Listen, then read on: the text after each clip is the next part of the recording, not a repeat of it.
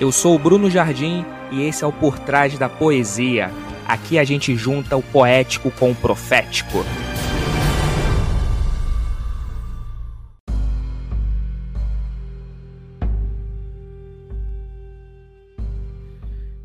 Olá pessoal, sejam bem-vindos a mais um episódio do nosso podcast, o Por Trás da Poesia.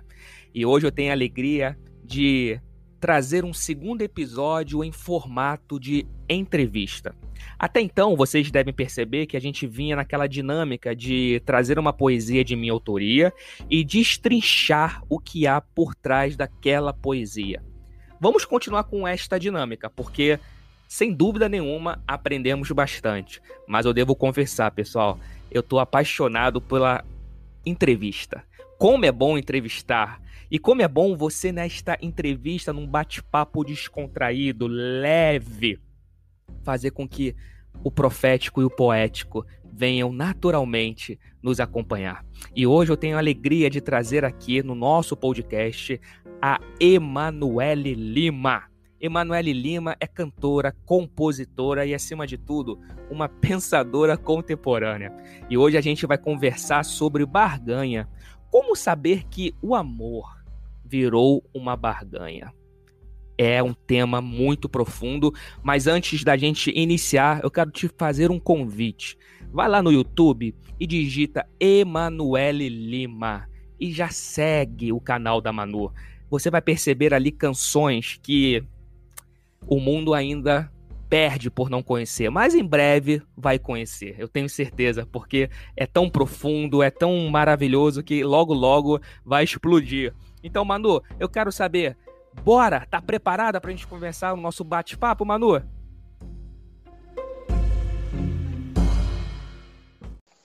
Bora? Sim, bora. Vamos lá. Quando a gente fala de barganha, é algo que dá pra gente aplicar em qualquer tipo de relacionamento, né?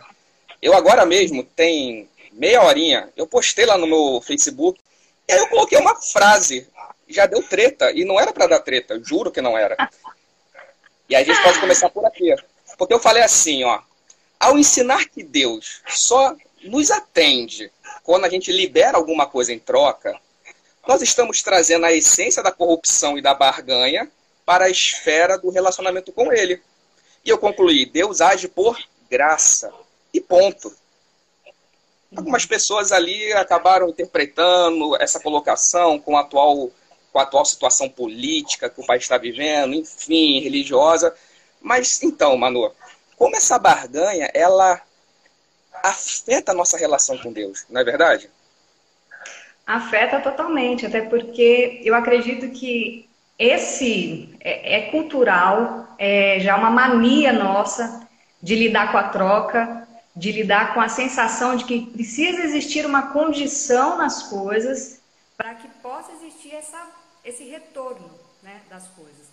Então, o que, que acontece? A gente percebe que até essas relações humanas entre nós, elas afetam muito a nossa relação com Deus. Porque Sim. a gente começa a achar que Deus ele vai nos tratar como nós tratamos os outros, os nossos amigos. Até mesmo quando a gente fala Deus é Pai, uhum. como isso complica na nossa mente humana? Por quê? Nem todo mundo teve um pai bom. Nem Verdade. todo mundo teve um pai Verdade. presente. Então, como que isso está formado no meu subconsciente? Como isso está formado na minha história, na minha bagagem de vida? O que é ser pai? Para cada um, ser pai, ser amigo, ser irmão, vai ter uma dimensão diferente. Então, quando eu falo assim, olha, é, quando eu olho para Deus, baseada na forma com que eu lido com as minhas relações aqui humanas, obviamente que eu não vou conseguir aproveitar lá profundamente o amor de Deus. Porque aqui entre a gente, a gente ainda supõe como que eu vou lidar com o Bruno. Eu suponho, porque eu sou humana, ele é humano. Eu vou errar bastante, uhum. mas eu vou me aproximar num assunto ou em outro. Por outro lado, Deus a gente não conhece, a gente não explica, a gente não decifra o que é Deus. A gente tenta. Você vê aí, Bruno, que tem gente que acha que decifra Deus mesmo. que Deus vai salvar um, que Deus vai salvar uma igreja, vai salvar uma religião, porque uma religião ora mais que a outra, porque o outro tem mais, tem mais um jeitinho e tal. Então a gente vive domesticando a Deus. Verdade. Como Deus tem que ouvir, como Deus tem que ser para mim. E aí a gente faz essas associações. Não adianta a gente dizer que não faz, porque Verdade. os nossos parâmetros eles estão ligados nas nossas bagagens. Como que a gente Verdade. lida? Qual foi a nossa é, experiência com os nossos amigos? Nós fomos traídos, nós fomos apunhalados, nós fomos quem traímos. Como que foi, né? Como tem sido as nossas relações Verdade. sociais entre amigos? Então tudo isso faz com que a gente linke isso como se Deus fosse agir igual. E aí, até tem aquela passagem que eu comentei, que é Romanos 11, a partir do, do versículo 34, que diz: Quem é que conhece a mente de Deus para saber como recompensá-lo? Quem é? Verdade. Né? Então, assim, não há nada. Que, isso é uma coisa que a gente fala tanto o tempo todo. Que não, que, assim, que não podemos fazer nada é, que tragam merecimento de, é, pelo amor de Deus. Mas na prática isso gera tanta polêmica, como você disse, porque como assim eu abro mão de tanta coisa e, e o outro rapazinho ali que não fez nada e Deus ama ele igual? Ué, então você está barganhando com Deus, porque o que você está fazendo é já pensando em como Deus vai te trazer é vantagem. Né? Então é eu também estou contigo nisso aí. Eu acredito que é, o amor de Deus você só aceita. Até porque se você não aceitar, você não tem como transmitir para as outras pessoas porque você não conheceu o amor, certo? Então certo. vai que vai aí que eu vou dar uma palavra aqui. Você falou aí, não, aqui é um bate-papo, exatamente. E, e, você tocou num, num, ponto interessante, porque o meu, a minha referência, vai, de amor não pode ser de baixo para cima, tem que ser de cima para baixo. O que eu quero dizer com isso? Não pode partir das relações humanas. Então, quando Deus Pai, óbvio que Deus é Pai, só que o amor de um pai humano, por mais que seja teoricamente, e a premissa é que seja um amor que ali de doação, de fraternidade, mas somos seres humanos e nem todo mundo consegue. Então, não. eu não posso associar, ah, então o fato de um pai não não estar ali muito assíduo, então isso vai desqualificar o amor de Deus. Não, porque o amor de Deus, veja, ele usou o pai como uma forma de nos fazer entender, mas tipo ter uma nuance, porque a nossa mente é muito é muito limitada. E aí, quando você faz isso, você realmente começa a entender que o padrão de amor, do amor incondicional, está em Deus. Carlos Drummond tem um, uma poesia, na verdade é um aforismo, né? uma frase curtinha dele, que ele faz assim, é muito interessante ele fala que o homem, ele busca ser humilde já pensando em se gloriar, né, em ser exaltado. Aí, ainda que ainda que eu sei que os humilhados são exaltados, veja, eu não tenho que buscar uma vida de humildade pensando em ser exaltado, porque eu estou barganhando com a humildade. Eu tenho que ser humilde. A humildade é complicada. Eu tenho que ser humilde achando o seguinte, porque é para ser, ponto porque é algo inerente ao amor. Então, o desafio é justamente isso, é a gente buscar esse amor incondicional. E isso é o amor purinho, sabe? Genuíno. Tipo aquela água da montanha que você busca lá. É algo puro. Não precisa estar é, é, em filosofias, em questões humanas. Esse é o nosso desafio. E o problema é esse. A gente não consegue ter esse relacionamento genuíno com Deus partindo daqui de baixo para cima, né?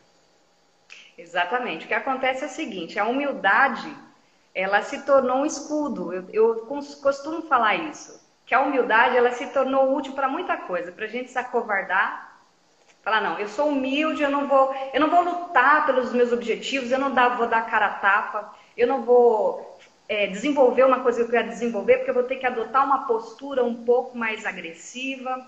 Então a humildade ela serve de jargão para você permanecer passivo, para você permanecer acovardando os seus próprios sonhos, porque para você chegar até onde você quer chegar, e quem tenta sabe disso, você leva muita pancada. Verdade. Você se expõe, você tem que dar a sua cara, você tem que errar, você tem que assumir a sua humanidade em várias vertentes.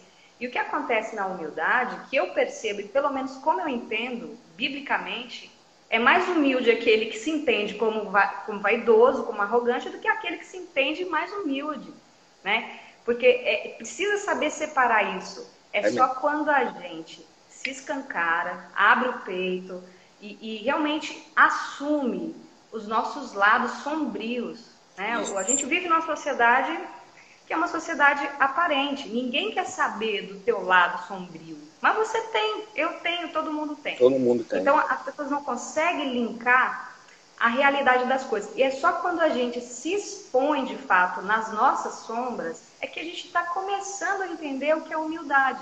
Porque a humildade pela palavra serve para muita coisa, serve para a pessoa se acovardar, serve para a pessoa deixar de buscar uma coisa e responsabilizar o outro.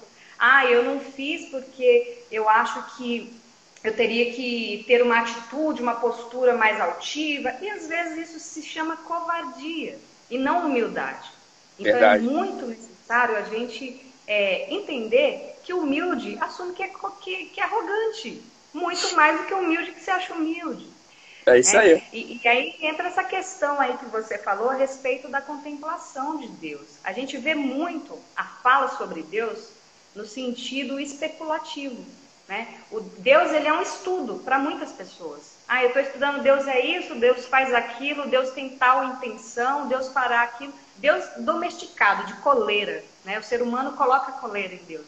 O que ele vai fazer, quem ele vai escolher, quem merece, quem não merece já tem assim, o script certinho de como Deus tem que ser Deus, né? Isso é, é muito bacana. E aí tem ainda aquela galera que quer defender Deus ainda, né? Chega no carnaval, que isso, isso é uma afronta ao nosso Deus e não sei o quê. Pra ver se o teu Deus não consegue te, te se defender sozinho, eu acho que você está querendo o Deus errado. Então, assim, tem essas questões que existe a diferença do Deus estudado e o Deus contemplado. Verdade. Quando Deus sai daquela figura de estudo e parte a ser a sua experiência pessoal dia após dia, você nem precisa mais de respostas para as coisas. Você simplesmente caminha dentro da contemplação do que Deus faz dentro de você e dentro de mim. É verdade. Não precisa mais daquelas respostas, especulações, quando foi, arqueologia e geotecnia. Tem uma galera aí que vai. É verdade. Você quando você começa a contemplar o que de fato Deus é, né? E é, isso é a essência da adoração, né? Adorar em espírito e em verdade. Você adorar em espírito tem a ver com o aspecto contemplativo, né? Você, para entender e ver os atributos de Deus, você precisa contemplá-lo. E você, para isso, você contempla em espírito para viver em verdade. Então eu contemplo o Deus que é bom. Logo, eu vivo em verdade essa bondade. Então é algo que a contemplação me leva à ação. E isso faz com que a gente. E você falou algo aí muito importante, né? Sobre a questão de, de se mostrar. Porque hoje as pessoas têm dificuldade para serem vulneráveis. E eu percebo que a humildade, ela nos leva à vulnerabilidade. Veja, por quê? Quando a gente troca a, a, a verdade pela mentira, né? E só busca uma conveniência, porque é isso, né? É forjar um Deus, e não só um Deus, mas uma pessoa relacional, alguém que eu quero conviver. Eu quero que tudo seja conveniente a mim, do meu jeito. Quando isso acontece, há uma construção própria de qualquer forma de amor. Então você cria mentalmente paixões fantasiosas. Você projeta hologramas nas suas relações pessoais, nas suas relações com Deus. E aí a gente começa a ver o seguinte, que na verdade, é, é isso que você falou, só é aperfeiçoado, cara, quem tem coragem de ser imperfeito e de abraçar Exato. as próprias fraquezas. E só vai ser amado de verdade quem assume isso. Quem vive de aparência só vai conquistar amor para a projeção que ele está criando. Então, olha que louco. Não, não, não é um amor de essência, é de aparência. Então, eu vejo muito, Manu, que o, o amar é para quem é corajoso, cara. E assim, e tu tem que ter coragem para pagar o preço da vulnerabilidade. Tu tem que ter coragem. Sim. Porque, e, e, a coragem não tem a ver, pô, bater no peito e se achar, não. É para se apresentar de peito, peito aberto. E aí fazer Sim. com que justamente a partir das nossas entranhas, do que a gente é de fato, dali possa fluir e emergir uma relação verdadeira. Exatamente, até porque assim, o que, que acontece muito? É, a gente não sabe diferenciar que você falar o que você pensa nem sempre significa que você está falando a verdade. Uhum. Então eu tenho essa consciência comigo, que às vezes eu estou falando algo que eu sinto, que existe a diferença de ser a verdade, de ter coerência ou não. Mas quando eu falo, eu estou tendo coragem de me expor nas minhas deficiências. E isso por si só me transforma, porque eu paro de ter aquela necessidade de ter a aceitação o tempo todo ou a aprovação da grande maioria das pessoas para poder de fato me expressar. Então, quantas coisas eu, você, a galera aí que está assistindo, os teus amigos e todo, todo o pessoal aí que a gente conhece, todo mundo tem um ponto de vista. Você tem uma uhum. dimensão, eu tenho uma dimensão, todo mundo tem uma dimensão. Sim. Só que a gente tem essa tendência de seguir o que já está sendo falado. E às vezes a gente não concorda.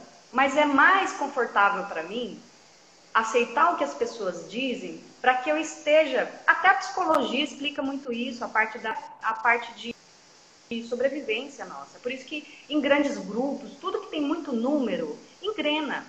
E tudo é... que tem pouco número fica no oculto. Porque a gente tem essa tendência de seguir aquilo que basicamente já funciona.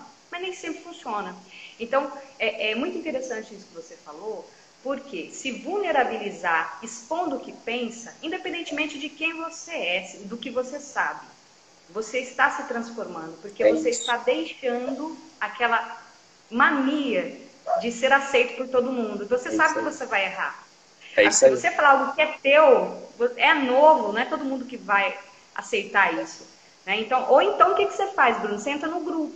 Eu é vou é ser o grupo dos crentes, eu vou ser o grupo dos católicos, eu vou ser o grupo de direita, de esquerda, a gente briga, eu encontro a minha turminha aqui, não falo com a outra turminha ali, tá todo mundo feliz. Agora, quando você não faz parte de nada disso, aí o que, que acontece? Você não vai ser tão ouvido assim. Então você vai ter que se expor, você vai ter que correr em cima para poder se expressar. Todo mundo tem direito de se expressar. Mas para isso precisa se vulnerabilizar sim, se mostrar fraco, né? Com certeza, exatamente. E aí você vê que essa ainda ainda nesse gancho da contemplação, né, que você puxou, eu achei bem interessante. Porque é a contemplação que me leva, primeiro, à, à constatação e vai me gerar também um contraste. Então, quando, por exemplo, eu vejo a santidade de Deus, Deus é santo. Só que a santidade dele não revela que eu sou bom, revela que eu sou pecador. Então, é no contraste que a graça trata com a gente. Quando olho para um Deus poderoso, santo, eu vejo alguém miserável e pecador. Então, percebe que o contraste nos ajuda a nos aperfeiçoar. E quando você não busca o, o, contraste, como você falou, você fica numa trincheira, você fecha em pacotes fechados. Né? Eu sou isso e acabou. Cara, você está se privando de algo maravilhoso, que é o processo de aperfeiçoamento. E tem que ter humildade para isso. Se tu não tiver humildade, tu vai. Aí, aí é mais cômodo, a gente está falando, ficar numa relação de, de projeção, de barganha, de. É mais cômodo, é mais conveniente, cara. É, não, barganhas que a gente tem socialmente, né? Porque você vê, é. às vezes, vamos falar do cortejo, é. da, paquera, do flerte. Esse é engraçado porque. Fala aí. Esse é engraçado, eu vou falar só pra gente rir um pouco. Porque é o seguinte, quando tá rolando um cortejo, né? Chega o rapaz ou a menina lá, vamos falar do rapaz, né? Chega lá, compra um bombom, compra uma flor, compra uns negocinhos assim e leva para a menina. Lá por trás, na segunda cena, o que, que ele quer? Ele quer investir esse bombom e essas flores em troca do sentimento da menina. Ou seja, tá injusto aí. Quer dizer, o cara levou a mulher para jantar, comprou uma flor, comprou um negocinho assim. E aí a menina não dá nem uma bitoca no cara, o cara fica puto. É. Mas você percebe, aí você linka isso com a Bíblia, quando Satanás foi tentar Jesus lá, ele sempre oferece, ele ofereceu essas coisas materiais, coisas que são que entusiasmam, mas que tira de você algo que é interno. Né? Então, assim, você vê o bombom e a flor para ter o seu sentimento de uma forma, olha, eu, te, eu, investi em você, você vai ter que gostar de mim, e quando isso não acontece é, um, é um problema. E aí na Bíblia a gente vê isso, que é, Satanás ofereceu tudo, adoração, matéria, em troca de adoração. Então é sempre algo que se você perder, como é que você é. retorna? Né? Como é que Exatamente. você é, é, é, reconquista aquilo com a tua consciência? É, Verdade. Isso é interessante. É incrível. Então, é, o pessoal tá me zoando aí porque eu falei cortejo, velho. Então, é eu sou velha, gente. Ó, eu sou lá da, da época da Lagoa Azul, vocês não têm ideia. Mas é isso aí. Você vê que é uma. É, é crush, agora, agora é crush, né? Crush. É, agora, exatamente. Tu vê que essa essência, ela tá, ela tá, é, da barganha, ela tá sutilmente emprenhada no nosso ser, né? E o que, que você derruba? É assim, para derrubar de uma vez por tudo isso, é a graça. A graça de Deus derruba tudo isso. Porque graça é favor imerecido, cara. Onde a graça não há barganha. Então, assim, aí você começa a entender que, caramba, eu sei que existe a lei, né? O que eu, o que eu semeio, eu vou colher. Claro, é natural, faz parte da natureza. Só que eu preciso entender que a reciprocidade, né, que tanto a gente fala, e é uma palavrinha que fica na moda, assim, eu, eu, eu vejo as pessoas só falam de reciprocidade, reciprocidade, mas percebe que Jesus, quando ele fala, por exemplo, ah, aprendei de mim, que sou manso e humilde de coração, eu vejo que ele é o padrão da reciprocidade. Por quê? Aqui fazendo um contexto, né? A mansidão, biblicamente falando, tem a ver com desapego, com desapego, né? Você, você tem desapego às coisas, você é manso. E a humildade tem a ver com a capacidade de você receber. Então veja, por ser manso, eu tenho facilidade de me doar. E por ser humilde, eu tenho facilidade de receber. Por isso tem que ser manso e humilde. Eu tenho que saber me doar e, me, e saber receber. Tem gente que sabe doar, mas não aceita receber. Sim. Um machista, por exemplo, o cara, cara, o cara só quer ser o provedor, pá, pá, e não quer receber. Em contrapartida, tem gente que é deitão, só quer receber e não quer doar. Então, veja, eu acho que nessa hora muda, cara, porque a graça, ela faz com que a gente viva uma vida onde a nossa vida é a própria oferta viva. Isso é até paradoxal. Oferta viva. Quer dizer, se a oferta já tá, é um sacrifício, mas é um sacrifício vivo. Por quê? Porque quando eu dou, olha que louco, eu me sinto presenteado por estar dando algo para alguém que eu amo. Em contrapartida, quando eu recebo algo, eu me sinto agraciado, eu percebo, caramba, é, eu me sinto presenteado por ter dado, beleza? E também eu percebo que a maior entrega é receber algo com boa vontade. Percebe? Então, assim, a gente começa a ver que reciprocidade tem a ver com isso, cara, com o caráter de Cristo, ser manso e humilde. Isso é fundamental para a gente levar para as nossas relações humanas em todos os aspectos. Exatamente. Inclusive, você falando aqui, eu estou pensando, é, a barganha, ela demonstra claramente que a pessoa não, talvez não tenha recebido o amor imerecido, não tenha é, não, não, posso dizer recebido, mas ela ainda não tenha. Não foi constrangida pelo amor. sentido, imergido nesse amor imerecido. Por quê? Quando nós recebemos isso, e às vezes acontece até no dia a dia, às vezes acontece a gente receber isso no dia a dia, uma ajuda. A gente recebe ajuda e ninguém pede nada em troca, a gente fica até assim, Ih, vai acontecer alguma coisa aqui daqui uns dias. Mas o que, que acontece? É, eu percebo que a barganha ela surge quando até a persuasão não funcionou. A pessoa se desesper... marginalizou a relação e falou: olha, é o seguinte, eu quero isso e você me dá isso e a gente resolve o problema. É, agora, quando você, falando de amor, quando você recebe um sentimento gratuito, é, um sentimento incondicional, uma ação incondicional, aquilo te transforma, porque aquilo faz você perceber que você tem valor. A pessoa Verdade. fez só por você, por causa de você, por, porque gosta de você e pronto. Né? E aí o que, que acontece? Você repassa isso, porque entra naquela questão.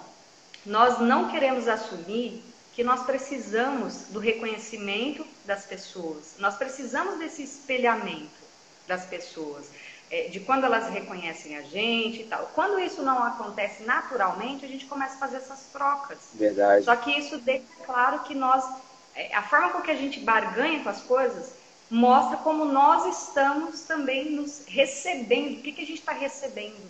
Né? Porque a persuasão, o que, que é? É te manipular baseado nos teus estímulos primitivos. Boa. A barganha já é escancarado. De falar, olha, é, é igual é, o que eu falei sobre é, internet hoje em dia. O pessoal compra o seguidor. Fala, olha, me segue que eu te sigo. Você não precisa gostar de mim. Você não precisa me admirar. Você não precisa, você não precisa nada. Só me segue que eu te sigo. Eu ganho um número a mais e pareço mais influente.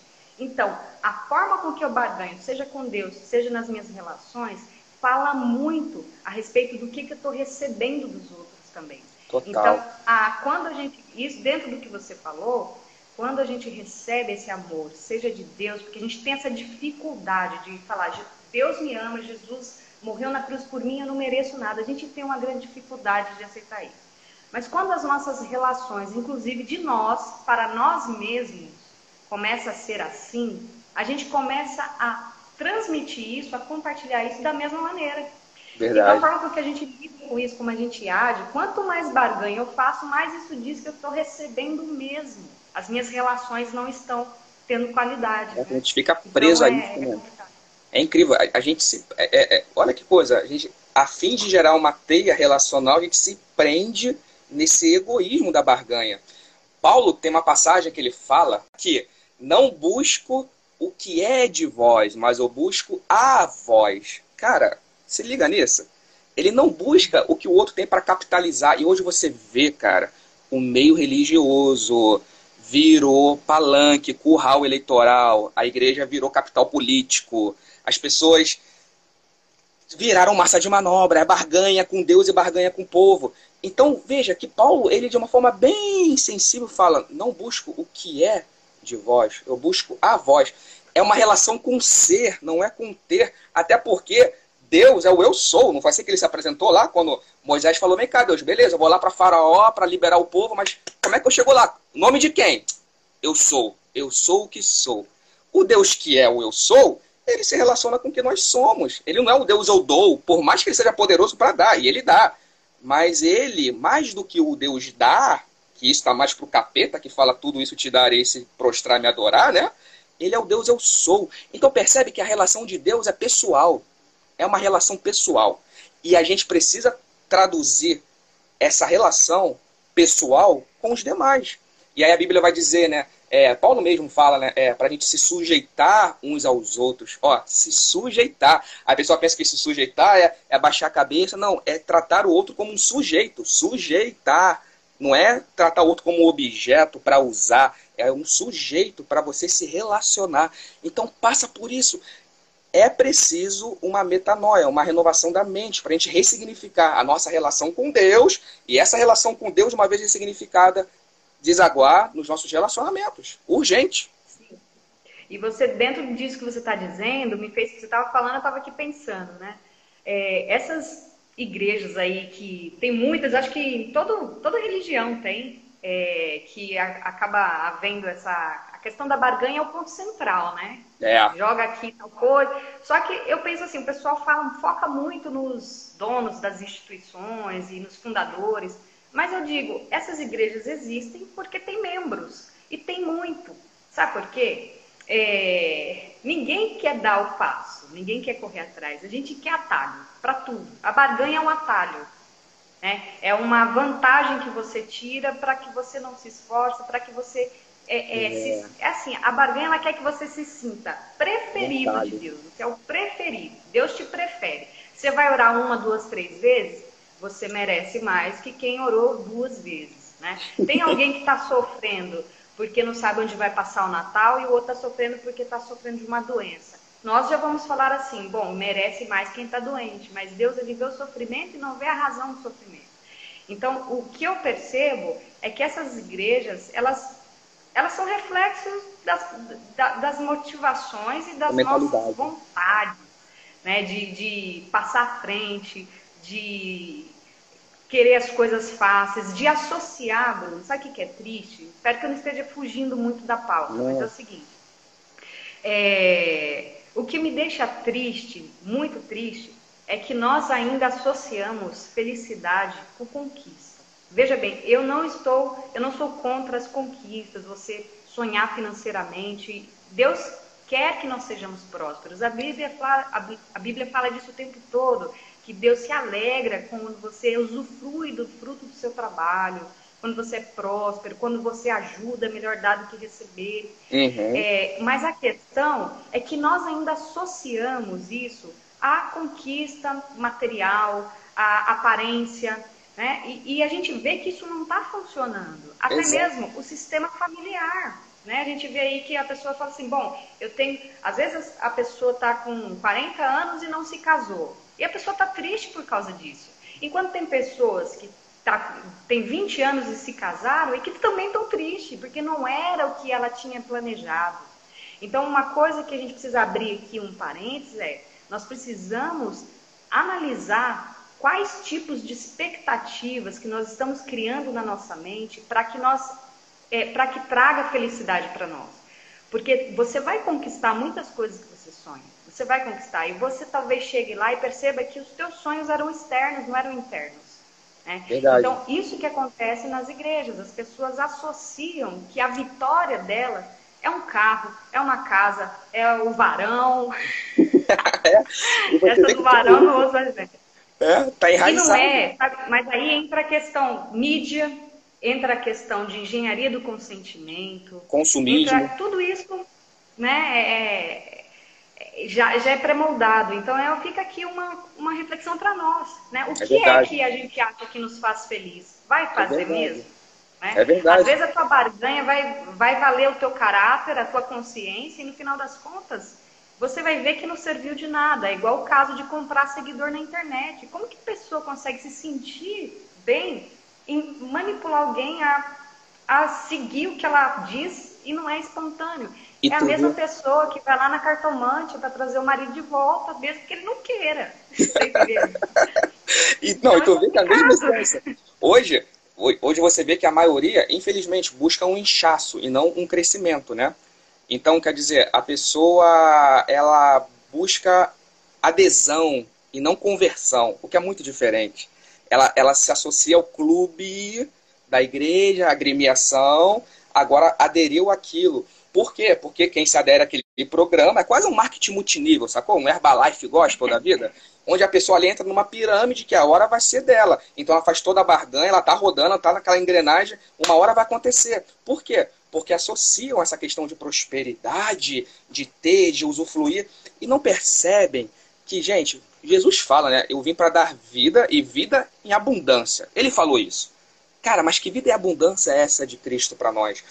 Eu vejo como uma vida, não em termos de quantidade, mas de qualidade. É uma vida de qualidade, no sentido de ele fala com que ele chama a gente para ter uma vida experimentada, cara, de experiência. Essa é vida em abundância. É a vida com o pé no chão. É a vida do tipo assim, beleza, eu posso ser uma varoa, mas no meio da né, com essa varoa eu vou ter crises no casamento. Então eu vou experimentar uma vida em abundância com ela, onde eu vou aprender a ser resiliente, aprender a ser empático, aprender a ser mais humano, aprender a ouvir. Ele vai, então assim, eu tenho que estar aberto para os modos operantes de Deus para minha vida e não condicionar a minha expectativa e usar isso como uma barganha para manipular. E, cara, você vê como é que isso faz. Porque, resumo da ópera, se Deus chegasse pra gente e falasse, olha só, galera, essa aqui é uma conjectura, tá, gente? Eu tô conjecturando. Não tem céu nem tem inferno. Acabou, é tudo caô. Acabou o galardão. Acabou o galardão. Ver, eu quero ver a reação das pessoas. Por quê? Porque a maioria das pessoas, como usam Deus como barganha, faz com que a relação de Deus também com elas seja uma relação de barganha, onde Deus acaba subornando a gente com o céu, do tipo, ó, segue na linha, que se tu fizer direitinho, vou te dar aquela bicicleta no final do ano, vou te dar o céu. Agora, se tu fizer, se tu for mal, tu vai ganhar o inferno. Então, quer dizer, um Deus que me suborna e me faz chantagem, me suborna com o céu, me chantageia com o inferno? Não, Deus não faz isso. Mas a minha mentalidade de barganha cria essa projeção de Deus fantasiosa, eu mesmo alimento. Eu mesmo, quando tenho uma barganha, alimento isso, cara. E toda a, a o sistema religioso gira em torno disso, cara. Medo. Mas dá, mas dá para se aproximar um pouco de, de, dessa galera assim que, que ainda fica na barganha. Geralmente a teologia deles está em torno da condenação e da salvação. Isso aí. A pessoa só pensa nisso o tempo todo. Parece que a vida com Deus, você não tem essa vida aqui, você não existe. Você não pode usufruir aqui, você não vai ter paz aqui. O que é paz e satisfação? É você entender que a tristeza e a alegria não são coisas para te. Você não tem como ser feliz o tempo todo e se manter normal. Você não tem como ficar o tempo todo triste e não tem que negar a tristeza, porque a Verdade. tristeza é quando ela chega, pelo menos na minha vida, os momentos de mais angústia foi onde eu mais aprendi como usufruir a minha vida. A gente vê todos os dias nós acordamos bem, sem dor, sem. Vai, mulheres, tem dia que acorda com cólica, e naquele dia que você acorda com cólica, você começa a reclamar que dor e tal, mas em todos os outros dias que você acordou bem, você não percebe. Então a gente tem a tendência no negativo, a tendência de dar atenção para a tristeza e não entender que cada um desses sentimentos tem a sua função na nossa formação, no, no nosso desenvolvimento Total. de vida. E a vida com Deus, quando ela é experimentada, diz que você diz, quando você contempla e Deus ele passa a ser a tua experiência, o que que acontece? Você se torna satisfeito, mesmo que você esteja triste. É isso aí. Você começa a normalizar, entender o quão normal é ser humano e você consegue, sabe, lidar com os altos e baixos. E quando você sente isso como deve sentir, você respeita o outro você entende o outro, você ama o outro, você respeita. Você não fica cobrando que o teu amigo só te procura quando você precisa. Poxa. Porque aí o problema está em você, porque você precisa ser nutrido o tempo todo para que o teu amigo mereça a tua atenção. Verdade. Então tem um problema duplo aí.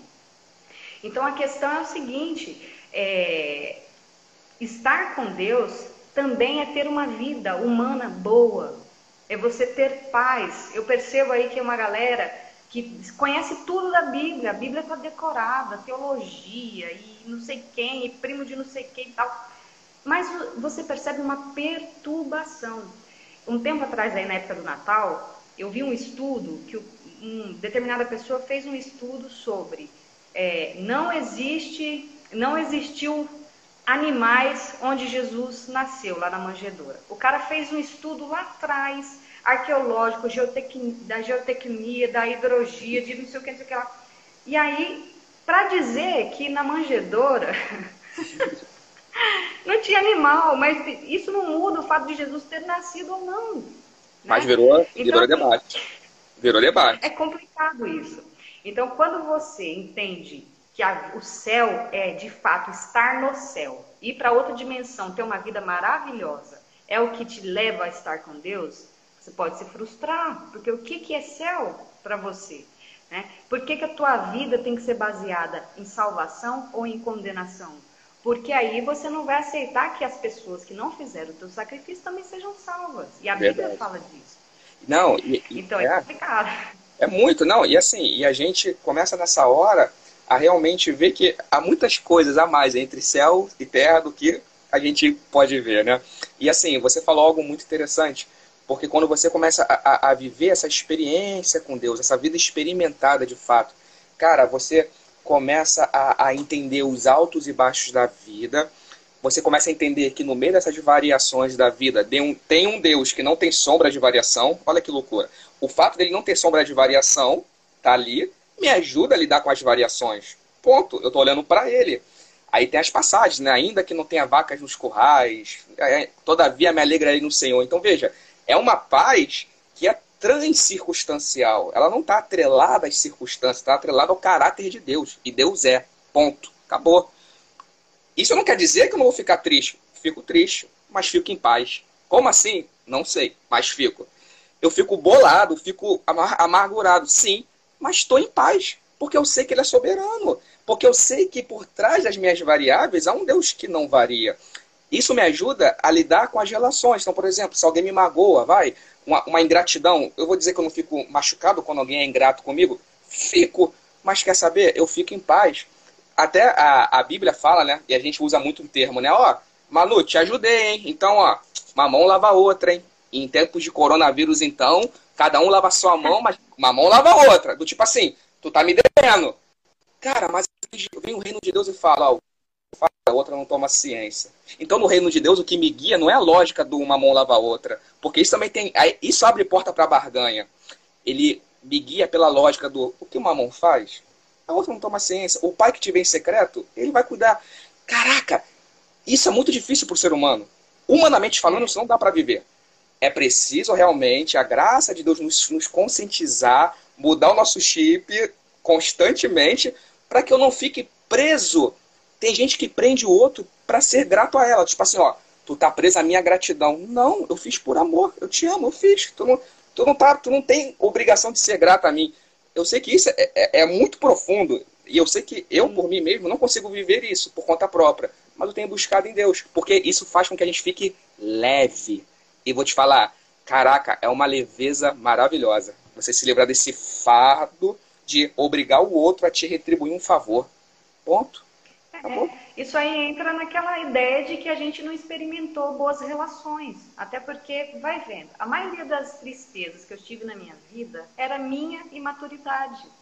Hoje, Sim. essas mesmas situações não me deixam mais triste. Então, a gente precisa entender que cada pessoa tem uma bagagem que vai gerar uma dimensão de percepção das coisas. Perfeito. Né?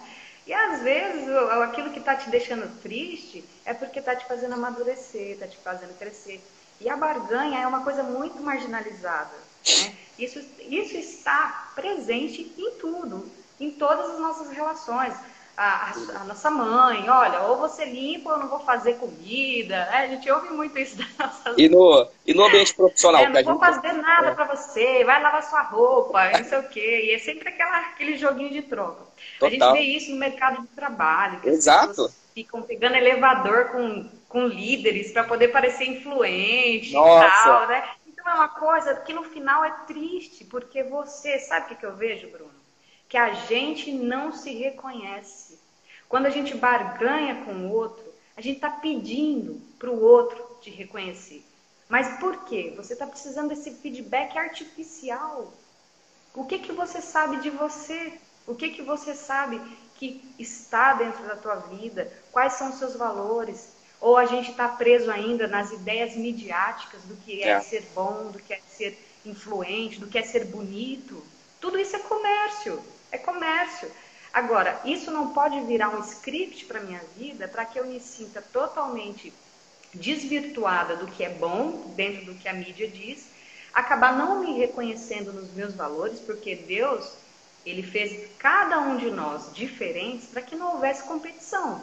A gente não compete com o que é diferente. A gente compete, a gente compara o que é igual. Então eu vou comparar um tênis com outro tênis. Esse é bom, esse não é. Eu não vou comparar um tênis com um salto, porque a dinâmica é diferente. Os seres humanos, eles são diferentes, eles têm dinâmicas diferentes, têm intenções diferentes. Verdade. E a gente precisa entender isso e valorizar isso em nós. Então eu percebo que quando existe barganha, são duas coisas não fui amado com amor sincero ainda, ou fui e não sou de aceitar, porque eu não me reconheço, não reconheço os meus valores, para que eu entenda que eu tenho abundantemente, sou eu que produzo esse valor. Eu, eu busco em Deus, eu busco em coisas efetivas o valor isso. sobre mim, para que eu consiga transmitir isso, independentemente se eu vou receber de alguém, se eu não vou. Às vezes, você está no meio da negação da minoria, é um ótimo feedback para você, porque o que é que está dando certo por aí? É tão bom assim? Né? É. Então, nem tudo que está dando certo, está cheio de coisa, é de fato algo que vai te levar a ter, a não abrir mão dos seus princípios. Perfeito. Às vezes, para você manter os seus princípios, você tem que ficar assim. Às vezes, muitas vezes oculto. Agora, precisamos conhecer os nossos valores, precisamos aceitar o amor quando ele vem de graça, porque às vezes a gente não aceita. E não aceitamos porque também não temos consciência dos nossos próprios valores de nós para nós mesmos. Precisamos do feedback dos outros. O e a gente todo. acaba aceitando o amor artificial, o amor comprado. Não é pior? Como é que eu durmo? Exato, quer, quer, ser, quer, quer ser chancelado, tem, tem que receber aquele selo de qualidade. E você falou algo interessante, é, usando o, o mundo profissional né, como exemplo, porque é incrível como, por conta de uma barganha, as pessoas começam a usar umas às outras para conseguir coisas. Elas não amam umas às outras. Então, aquela história, né? Quer ver? É tipo, vai, quando você falou lá atrás do cortejo, né? Vou usar o teu termo cortejo, que eu também sou da época da Lagoa Azul. Todo dia que eu chegava da escola, eu assistia no cinema em casa. Ó, a gente tem que assistir Lagoa Azul agora, hein? É, eu assistia no cinema em casa da SBT e, no, e na sessão da tarde da Globo. Por quê? Na hora do cortejo, e aí abra-se o cortejo para tudo na vida. Você se apresenta o quê? Pela sua, pelo seu currículo. Ninguém se apresenta falando da sua biografia. Porque o currículo revela suas qualidades, suas conquistas, tu quer impressionar. Cara, mas eu quero ver alguém ter a ousadia de estar tá conhecendo, fala da biografia, fala das drogas que você fez, fala do, não das drogas, no sentido dos erros que você cometeu e o que você aprendeu com esse erro. Porque o currículo, beleza, ele pode até impressionar, impressiona, mas é a biografia, as experiências, as cicatrizes que vão legitimar nosso caráter. Eu tenho um livro aqui que eu ganhei um tempo atrás, já tem um tempão, que se chama O Lado Negro do Empreendedor. Esse livro só conta cagada. Tipo, só coisa que deu errada. O cara conta todos os seus cases de fracasso. E ele conclui no final que foi graças a este fracasso e esse conjunto de fracassos que ele aprendeu. Então veja, como é que isso muda porque isso tira de mim também, às vezes a barganha faz com que eu tenha em mim e imponha em mim uma performance louca. Eu fico escravo da performance, cara. Eu tenho que estar sempre produzindo, produzindo, produzindo, produzindo para mostrar, para que meu currículo fique evidente. Eu não tenho espaço para ser humano. E isso também é uma coisa que a gente tem que abandonar. E aqui, já para jogar a bola para você, porque tá lá em Salmos primeiro, né? Que aquele que medita na lei do Senhor de dia e de noite é como uma árvore plantada junto a ribeiros de águas vivas. Aí diz que dá o seu fruto na estação certa. Não fala que dá o fruto o tempo todo. Porque não dá, cara. Tem que dar o fruto na estação certa. E quando você fundamentaliza uma relação, seja ela com Deus, seja ela conjugal, seja ela profissional, amizade, barganha, tu fica escravo da performance. Tu tem que sempre ficar mostrando e dar algo para então receber. Você não consegue ter sensibilidade para ter uma entre-safra, no sentido de descansar, me silenciar, para que na estação certa eu possa dar um fruto compatível com aquela estação. Percebe como isso impacta tudo na nossa vida, cara?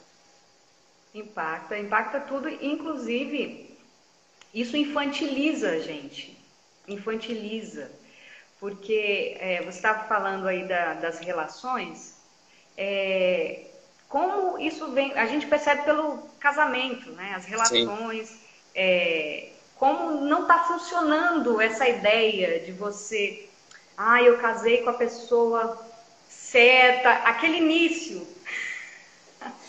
aquele início é mó roubada. Da paixão. Já aviso aí para vocês.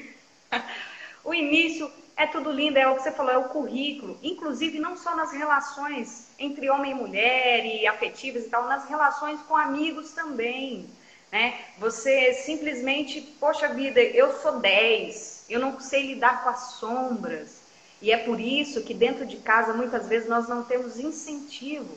Uma coisa que a gente precisa é, analisar é que toda pessoa, mais ou menos, entre aspas, Toda pessoa normalzinha tem talentos extraordinários. Verdade. E se nós não soubermos linkar isso aqui, se a gente não conseguir lidar com aquele dia a dia que a pessoa vai estar tá mal-humorada, que a pessoa vai estar tá simplesmente normal, não está afim de nada, não quer nem tomar banho, tá? E você e você simplesmente desconsiderar o que, que você está fazendo. Você está é, orientando a sua vida pelos filmes mesmo. Se você pegar a sessão da tarde, que a gente está falando aqui, os filmes da sessão da tarde, quantas histórias românticas mostraram o casamento pós? Só mostra a, aquela mocinha que lutou pelo mocinho, não sei o que, casaram, acabou o filme. Termina no Foram Felizes para sempre, termina ali. Foram Felizes para sempre. Aí a gente cresce com isso na cabeça.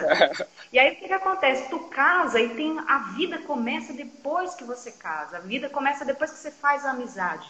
A vida começa quando você tem conflitos com a sua mãe, com o seu pai, e as pessoas não estão dando conta de lidar com essa realidade. Verdade. Tá?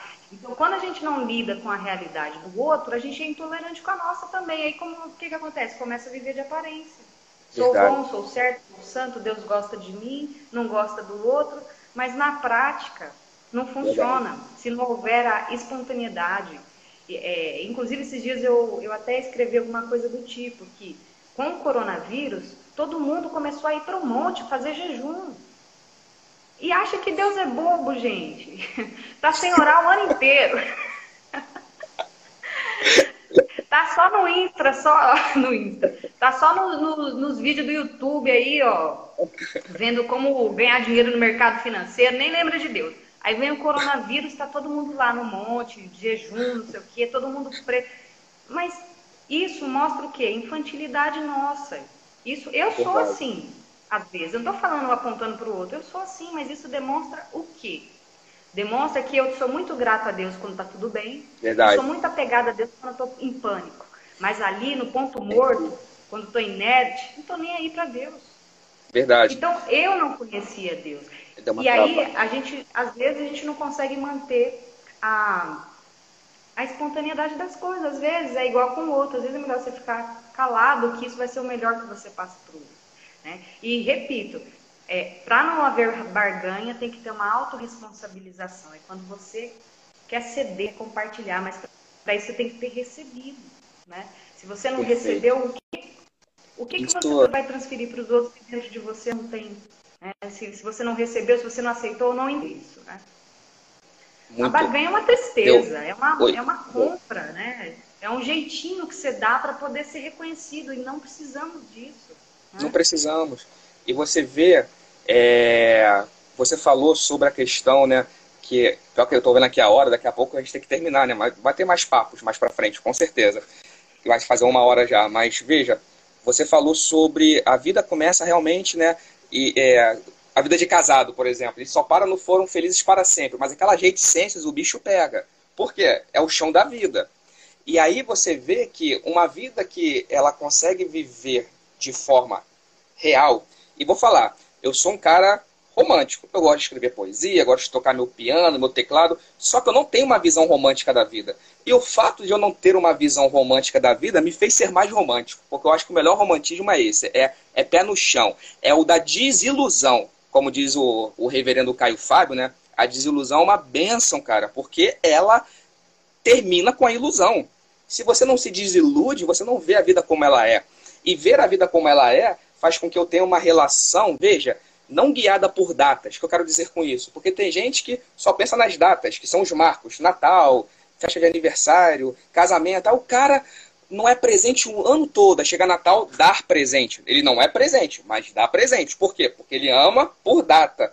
Não é para amar por data, cara. Tem que, temos que amar por dias. As datas, beleza, tem o seu espaço, é um momento extraordinário tal, mas eu não posso abrir mão do ordinário.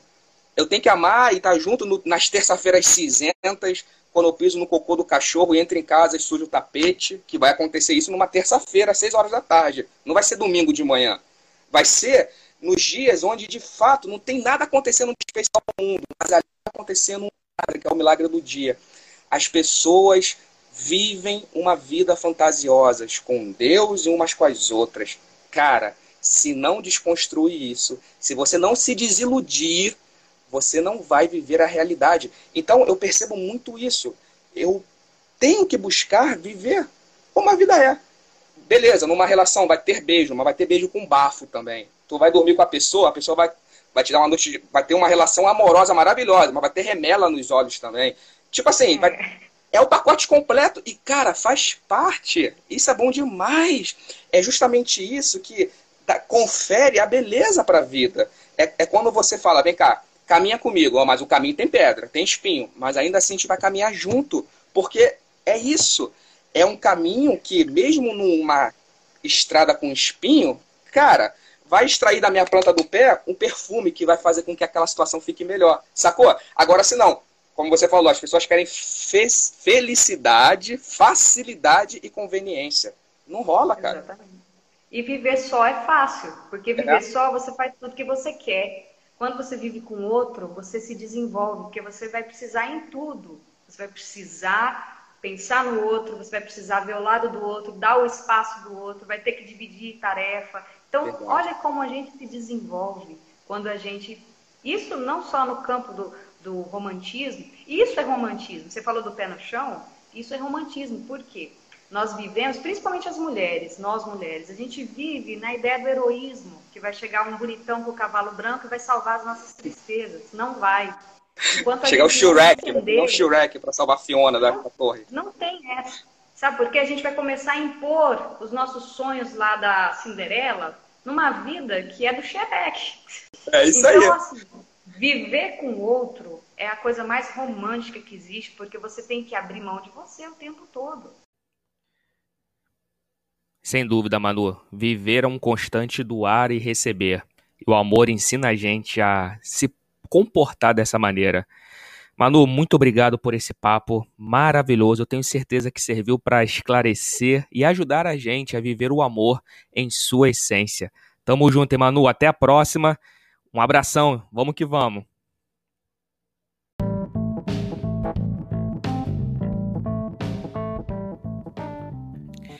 Ei, você que ficou aqui comigo até o final e ouviu todo esse episódio, é sinal que você está conectado com a palavra e com a poesia. E eu quero deixar um convite para você. Quero ter você mais perto. Então siga a gente lá no Instagram, brunojardim.com.br e lá faz um favor, entra no link da bio e acesse o grupo do Telegram, onde já tem centenas de pessoas que, assim como você, ama a poesia e a palavra de Deus, recebendo conteúdo exclusivo durante a semana. Beleza? Então até a próxima e um forte abraço. Tamo junto, pessoal.